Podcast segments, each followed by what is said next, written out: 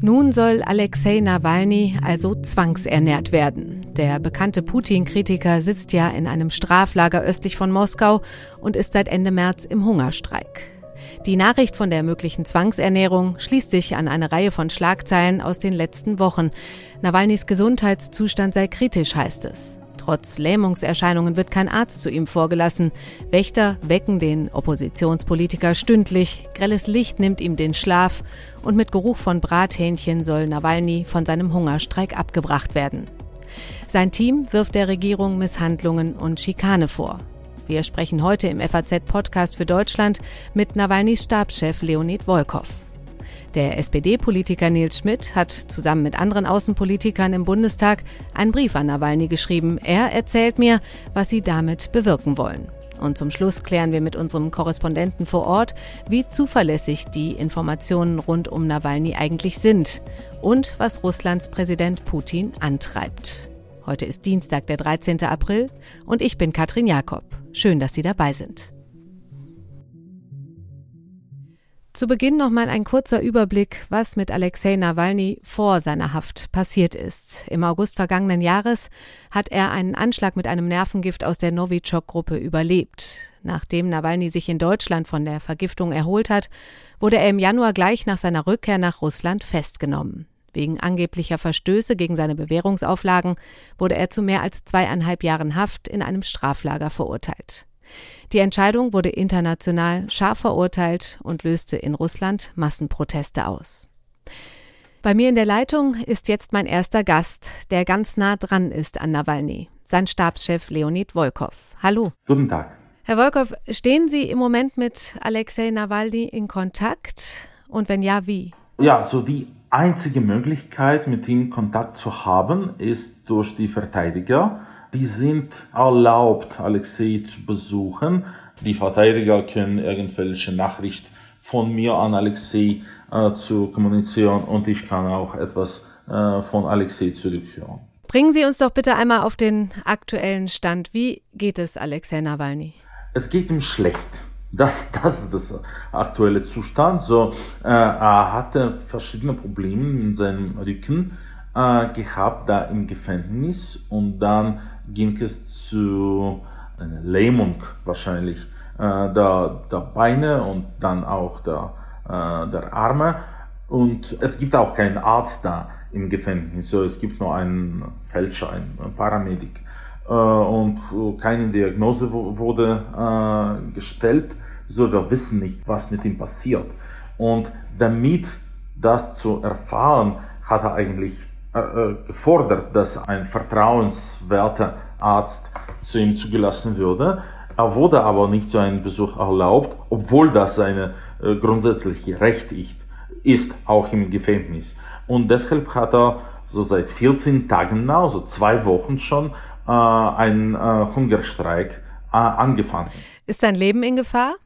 Sein Leben ist in Gefahr, das ist jetzt für uns ganz klar. Das System äh, ist sehr grausam äh, gegen ihn und äh, er wird alles gemacht, um äh, ihm zu quälen, um äh, sein Leben in, im Gefängnis miserabel zu machen. Und wir sind auch ganz sicher, dass, sich, dass das auf dem direkten Befehl von, von Präsidenten Putin passiert.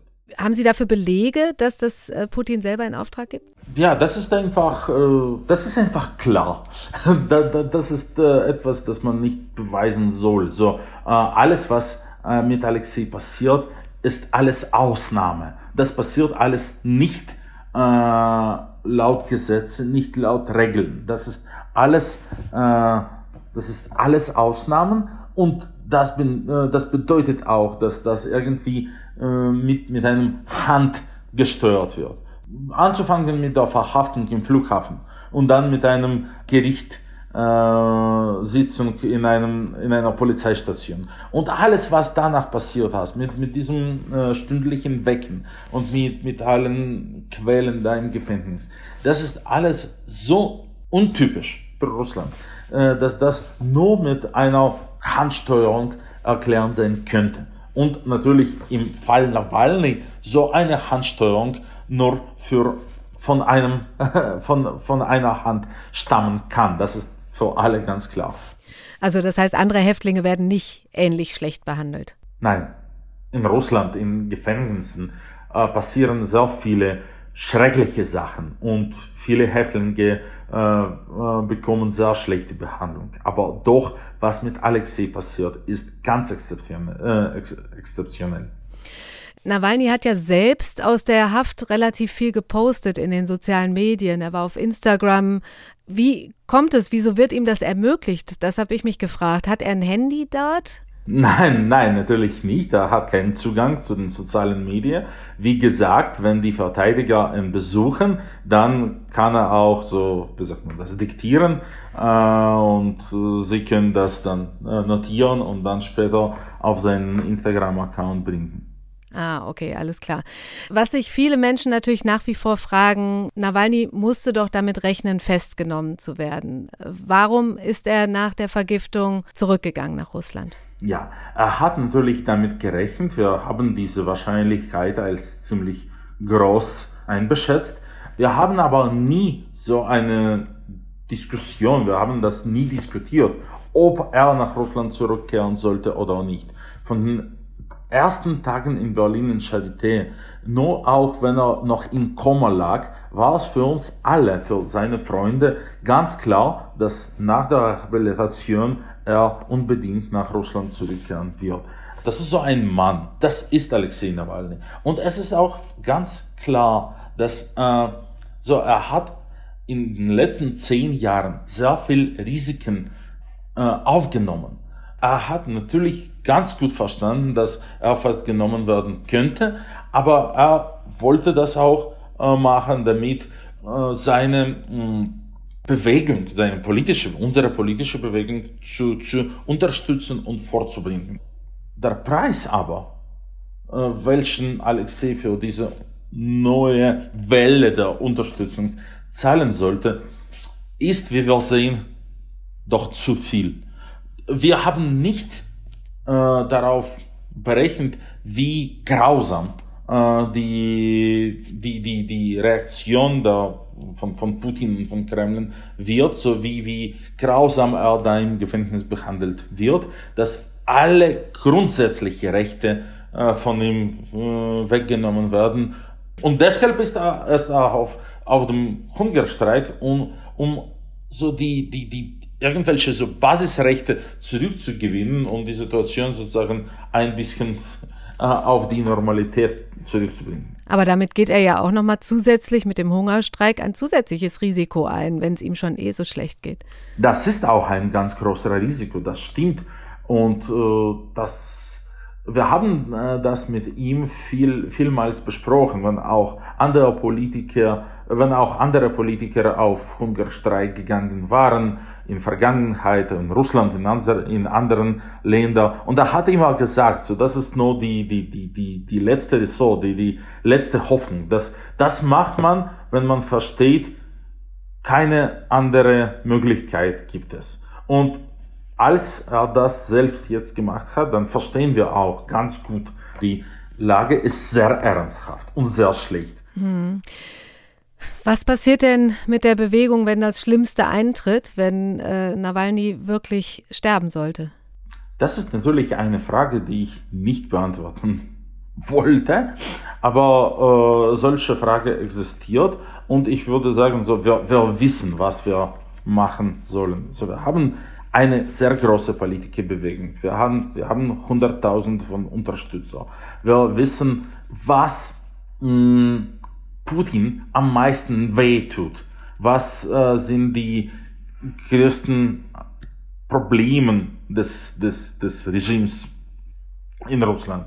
So, und äh, wenn auch Alexei in Koma lag oder wenn er in der Vergangenheit verhaftet wurde, dann doch wissen, wussten wir immer, was wir machen sollten und wir haben äh, nach diesem Plan äh, gearbeitet und auch war es für uns möglich, viel zu erreichen.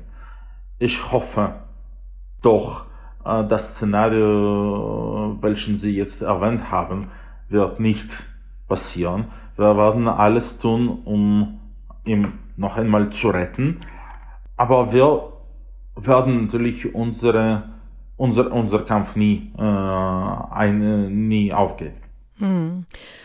Es könnte natürlich auch sein, dass er lange in Haft bleibt. Ähm, wie geht es weiter? Was planen Sie? Wir planen jetzt große Demonstrationen, wahrscheinlich Anfang oder Mitte Mai, so wenn wir 500.000 äh, äh, Unterstützer äh, sammeln können. Wir haben, ja, weil äh, es besteht jetzt, es bestehen jetzt sehr große Risiken für, für denen, die äh, äh, in Demonstrationen in Russland teilnehmen möchten. Ähm, äh, es äh, sind sehr große Risiken, äh, verhaftet zu sein oder äh, sehr große Geldbußen zu, zu, zu, zu bekommen oder zum Beispiel einen Arbeitsplatz zu verlieren. Und die einzige Möglichkeit, diese Risiken kleiner zu machen, liegen daran, dass diese Demonstrationen wirklich sehr groß sind.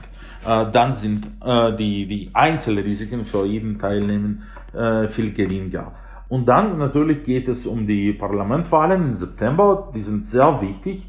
Äh, es wird die Staatsduma gewählt, die auch in 2024 Sitz haben wird. Und 2024 ist ganz wichtig, weil dann Putin äh, auch durch, durch die Präsidentschaftswahlen durchgehen wird. Und es wird ganz wichtig sein, wie äh, das Parlament aussieht äh, zu, diesem, ähm, äh, zu diesem Jahr.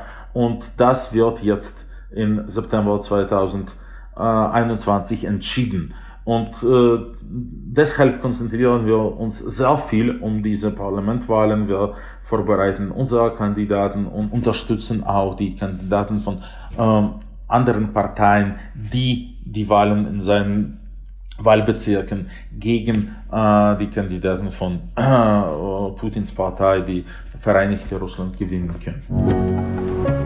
Der SPD-Bundestagsabgeordnete Nils Schmid hat zusammen mit anderen Mitgliedern des Auswärtigen Ausschusses einen Brief an Alexei Nawalny verfasst, sich darin klar hinter ihn gestellt. Was er sich davon verspricht, darüber spreche ich jetzt mit ihm. Herr Schmid, wie kam es zu der Initiative, diesen Brief zu schreiben? Der Kollege Manuel Sarrazin von den Grünen und andere Außenpolitiker haben sich kurzfristig zusammengetan, um mehr Aufmerksamkeit für die unwürdigen Haftbedingungen für Nawalny in Russland zu schaffen. Denn wir wissen, dass die Art und Weise, wie er dort in den letzten Wochen untergebracht worden ist, mit dauernder Störung der Nachtruhe und anderen Einschränkungen, sehr stark ähm, an Folter erinnert und genau dieses Folterverbot hat Russland in der Europäischen Menschenrechtskonvention auch unterschrieben. Und deshalb haben wir gedacht, es ist höchste Zeit, Alarm zu schlagen. Sie sprechen Nawalny dort auch Mut zu und versichern ihm ihre volle Solidarität. Außerdem fordern sie eine Überprüfung äh, der Haftbedingungen durch den Europäischen Ausschuss zur Verhütung von Folter. Gibt es da schon Reaktionen aus dem Europarat? Ähm, äh, bislang nicht, aber äh, wir haben ja auch äh, Bundestagskolleginnen und Kollegen, die in der Parlamentarischen Versammlung des Europarats aktiv sind und die werden sich äh, dieses Themas annehmen. Denn eins ist klar, Russland hat sich in einer Reihe von internationalen Abkommen zur Einhaltung von menschenrechtlichen Standards verpflichtet. Äh, das gilt äh, für die Charta von Paris, also die Gründungsakte der OSZE, das gilt für die Unterschrift und Ratifizierung der Europäischen Menschenrechtskonvention. Und leider ist äh, die Regierungszeit von Putin in den letzten Jahren davon geprägt, dass er sich um solche internationale Abmachungen immer weniger schert und immer weniger sich daran hält. Das hat man beim Vorgehen in der Ukraine gesehen und das gilt jetzt auch bei der Vorgehensweise gegenüber Nawalny, denn die russische Seite ignoriert höchstrichterliche Urteile des Europäischen Gerichtshofs für Menschenrechte und äh, Trotzdem müssen wir Russland an dem messen, zu dem es sich selber verpflichtet hat. Wer Teil Europas sein will, und Russland will es, weil es die Europäische Menschenrechtskonvention unterzeichnet hat, dann äh, muss ein solches Land sich selbstverständlich auch an die Regeln halten und das muss überprüfbar sein nach den Verfahren, die ähm, in der Europäischen Menschenrechtskonvention vorgesehen sind. Hm. Es geht aber ja nicht nur in dem Brief nicht nur um die Haftbedingungen, sondern auch um die Inhaftierung selbst, die Sie ganz deutlich als willkürlich und politisch motiviert bezeichnen. Äh, was erhoffen Sie sich von diesen Aussagen? Gibt es tatsächlich eine Chance, Nawalny zu befreien? Kurzfristig sicher nicht. Die russische Regierung sieht mit einem gewissen Bangen und einer gewissen Ängstlichkeit auf die Parlamentswahlen im September. Die Popularität von Putin und der Regierung ist äh, über die letzten Monate deutlich gesunken und deshalb wollen sie, dass ähm, Nawalny aus dem politischen Spiel erstmal draußen bleibt. Und ich fürchte, dass mindestens bis zu den Wahlen deshalb ähm, keine Freilassung äh, erfolgen wird. Umso wichtiger ist es, dass wir aus Europa heraus deutlich machen, dass das ein willkürliches Urteil ist und dass deshalb auch die Inhaftierung schnellstens beendet werden sollte. Ich finde, politische Opposition bekämpft man nicht mit fadenscheinigen Gerichtsurteilen, sondern mit Argumenten. Man muss auch, wenn man sich mächtig fühlt und schon lange im Sattel sitzt, äh, Kritik aushalten und sich dieser oppositionellen Kritik auch stellen. Und das ist in den letzten Jahren spätestens seit 2012 äh, in Russland immer schwieriger geworden. Aber das schadet auch Russland selber, denn nur aus dem Widerstreit unterschiedlicher Meinungen kann was Gutes für die Zukunft einer Gesellschaft und eines Landes entstehen. Deshalb ist langfristig äh, diese Politik von Putin äh, nicht besonders äh, hilfreich für das Land, äh, auch wenn es kurzfristig die Macht erhalten kann. Kurzsichtig ist es auf alle Fälle. Aber was sagt denn dann diese ganze Causa Nawalny über Putin und seine Regierung aus? Ähm das ist die große Frage. Wir haben ja immer wieder in, der, in den vergangenen Jahren gesehen, dass Putin durchaus populär ist und wahrscheinlich auch gute Chancen hätte, bei fairen und freien Wahlen zu gewinnen. Deshalb ist es so bedauerlich, dass er sich so stark auf den Machterhalt konzentriert. Aber man muss schon auch festhalten, dass über die Jahre hinweg die Zukunftsausrichtung der putinschen Politik immer geringer wurde. Also wer kein Programm für die Zukunft hat, der klammert sich besonders an die Macht und scheut die Auseinandersetzung um den richtigen Weg in die Zukunft. Und ich meine, das ist das Hauptproblem von solchen autoritär äh, regierenden äh, Staatschefs wie Putin oder auch Erdogan in der Türkei. Welche Konsequenzen würden Sie denn für wichtig halten jetzt äh, von Europaseite aus? Wir müssen deutlich machen, dass wir die ständige Einschränkung von Demokratie und Meinungsfreiheit, auch das Zurückdrängen von zivilgesellschaftlichen Aktivitäten, dass wir äh, das nicht hinnehmen wollen. Und natürlich sollten wir weiter, äh, so wie es die EU auch getan hat, äh, dort die Unterstützer äh, von autoritären Regierungen treffen, wo es ihnen wehtut. Und das ist eben äh, eine gezielte Sanktionspolitik bei schweren Menschenrechtsverstößen gegenüber denjenigen, die in der Regierung und in der Verwaltung dafür die Verantwortung tragen. Das ist ja jetzt durch die EU möglich, denn äh, das sind gezielte Sanktionen, die den Machtapparat äh, treffen. Und ich glaube, das ist auch ähm, in Zukunft für die Sanktionspolitik der EU der richtige Weg. Bei mir in der Leitung ist jetzt unser Russland-Korrespondent Friedrich Schmidt. Herr Schmidt, ich habe eben mit Nawalnys Stabschef Leonid Volkov gesprochen. Er hat mir erzählt, wie schlecht es Nawalny geht und dass keine unabhängigen Ärzte zu ihm gelassen werden. Nun ist es ja schwer für uns, diese Informationen zu beurteilen. Für wie glaubwürdig halten Sie das alles? Das halte ich für glaubwürdig. Also, dass er den Hungerstreik macht, äh, das ist glaubwürdig. Äh, die Anwälte sagen das und die Gefängnisverwaltung droht ihm ja auch mit Zwangsernährung. Die haben es also sozusagen offiziell bestätigt, dass er den Hungerstreik macht. Wenn man einen Hungerstreik macht, ist in dem Fall kein trockener Hungerstreik, er trinkt was, aber das schon seit äh, dem 31. März. Dann nimmt man halt ab. Der hat jetzt schon äh, etliche Kilo verloren, soll jetzt so 78 Kilo wiegen, wenn ich mich recht entsinne, so 15 Kilo verloren haben ja, na, sicher geht's ihm schlecht. Mhm, und die, die äh, Rückenbeschwerden, die ja eigentlich Auslöser dafür waren, dass er in den Hungerstreik tritt, ähm, äh, das ist natürlich auch äh, schwierig zu beurteilen, wo das, wo das herkommt, wo die Schmerzen herkommen. Also äh, Männer über 40 leiden ja oftmals an Rückenbeschwerden. Also die, er bringt das auch in Zusammenhang äh, mit diesen vielen Sitzen und herumgefahren werden und hat auch daran erinnert, dass er die ganze Zeit stand in den Prozessen. Das stimmt. Äh, also da war wohl was mit dem Rücken da. Es, er hat es auch in Verbindung gebracht und seine Anwälte und Ärzte auch mit diesem Novichok-Anschlag im August vergangenen Jahres. Das ist ja so ein Nervenkampfstoff. Ich bin natürlich kein Arzt, aber ähm, da haben auch einige gesagt, das kann natürlich auch damit zusammenhängen, das wäre ja gerade das, was ein Spezialist untersuchen sollte, was da nun ist. Ne? Die Anwälte haben gesagt, dass Nawalny mittlerweile auch eine Diagnose mitgeteilt worden sei, dass er eben zwei Bandscheibenvorfälle haben und noch so eine Bandscheibenvorwölbung. Das ist offenbar rausgekommen bei einer Untersuchung, die veranlasst wurde von dieser Gefängnisverwaltung, was ihm auch viel später dann eben gesagt wurde. Ja, und er, er will eben erreichen, dass er von einem Spezialisten untersucht wird. Den Mann gibt's auch schon, ein Moskauer Spezialist. Er wird halt nur nicht vorgelassen und deswegen dieser Hungerstreik. Hm, hm. Nawalnys Team ist ja auch relativ sicher, dass äh, Putin selbst hinter der Schikane ähm, im Gefängnis steckt. Ist das vorstellbar? Naja, also was, was, äh, was sicher ist, ist, dass ähm, Nawalny der wichtigste Gefangene ist in ganz Russland jetzt. Ähm, dass es absolute Chefsache ist, wie mit diesem Fall umgegangen wird, das kann man wohl sagen. Man sieht es ja auch zum Beispiel, wie die Staatsmedien mit diesem Fall äh, umgehen. Da wurden dann gleichzeitig ähm, so äh, zwei so äh, Vertreter der Staatsmedien hingeschickt, äh, die dann sagen sollten, wie toll das da alles ist und so entsprechende äh, Berichte liefen dann. Ähm, also solche, solche Sachen, die, die laufen nun mal doch sehr koordiniert ab. Also ich denke, man, man kann sagen, also ob jetzt Putin da nun äh, hinter jeder Einzelfallentscheidung steht, ist, naja, aber ähm, die Signale, die halt kommen, sind ziemlich eindeutig. Also auch das, ähm, der Präsidentensprecher immer sagt, wir äh, haben damit überhaupt nichts zu tun, das ist allein Sache der Gefängnisverwaltung und so. Das sind halt so Signale, die ausgehen, äh, die dann eben zeigen, dass jeder da sein Ding machen soll. Aber das läuft einigermaßen koordiniert.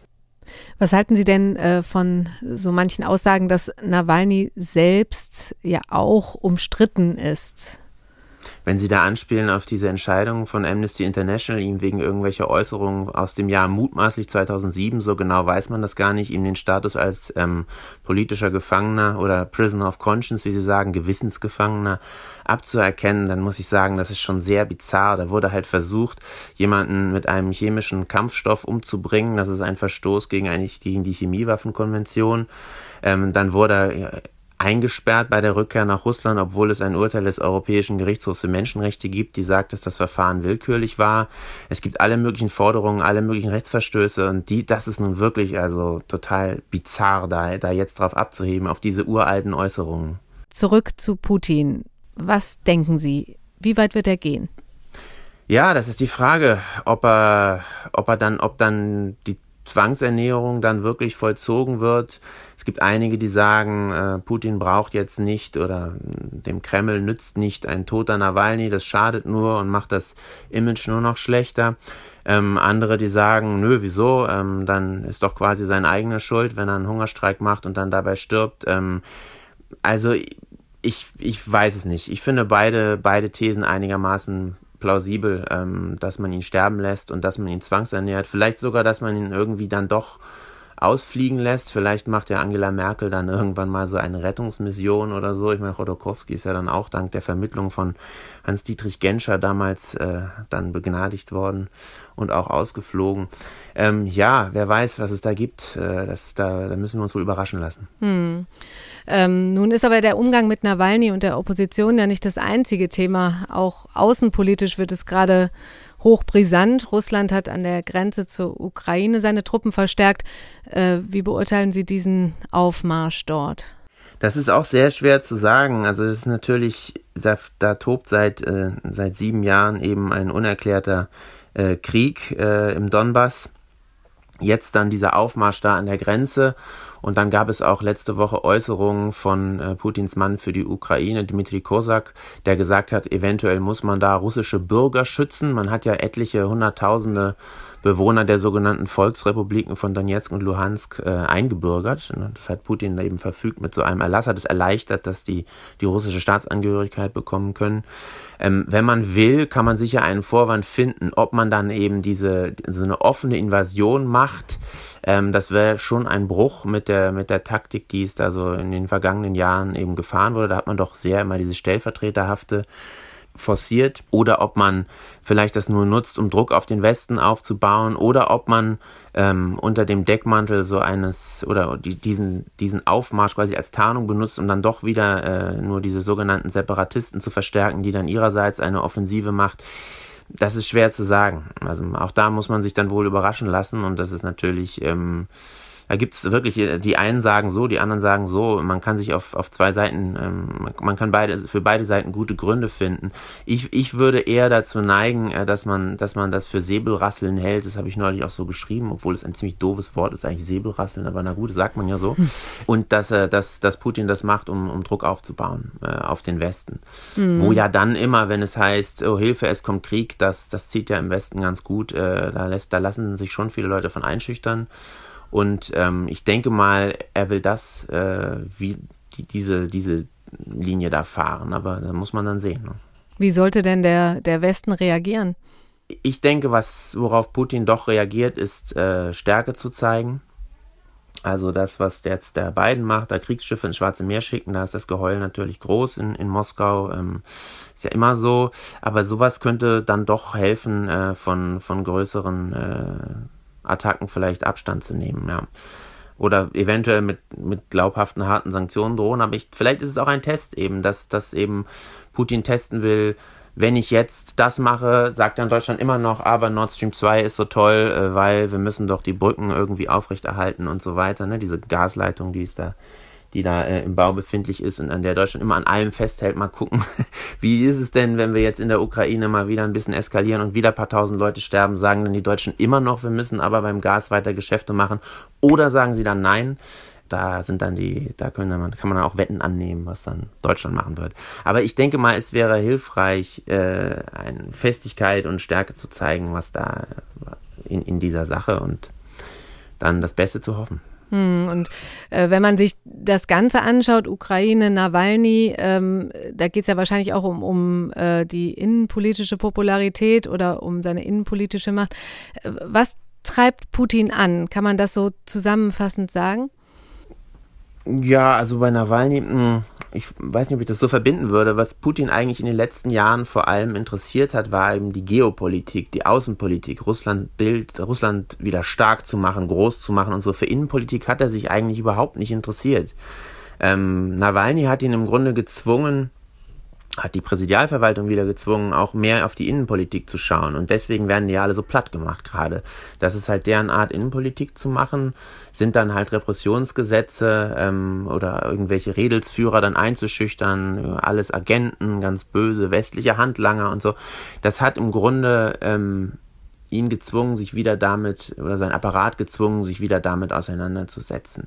Und ich denke mal, dass ihn das ärgert. Ähm, dass, solche Sachen wie jetzt mit der Ukraine oder vorher mit Syrien, Libyen, wo dann äh, internationale Konferenzen stattfinden, alle rufen bei Putin an und sagen, äh, ohne Putin gibt es keine Lösung und, und sowas, sowas mag er. Und dann, dass man mit Russland rechnet, dass man Russland auch wieder fürchtet. Ähm, das, das sind so Punkte, bei denen Putin in den vergangenen Jahren Akzente gesetzt hat und auch durchaus punkten konnte auf internationaler Ebene. Dieses, dieses lästige Ding mit irgendwelchen Oppositionellen in Russland, ähm, das mag er überhaupt nicht. Und ähm, ich denke mal, dieser ver missglückte Vergiftungsversuch da im vergangenen Jahr, mh, mm, der war halt schon auch, auch sehr misslich und hat, und da wäre jetzt froh, wenn man das jetzt mal abschließen könnte und wenn man da einfach das unter den Teppich kehren könnte. Für Alexei Nawalny sieht es also schlecht aus. Sein Team wird aber dafür kämpfen, dass der Oppositionelle nicht in Vergessenheit gerät. Und was Kreml-Chef Putin als nächstes macht, das ist schwer vorherzusehen. Wir halten Sie aber auf jeden Fall weiter auf dem Laufenden, hier im Podcast und natürlich auch auf Faznet und in der Zeitung. Und damit verabschiede ich mich von Ihnen und wünsche Ihnen noch einen schönen Tag.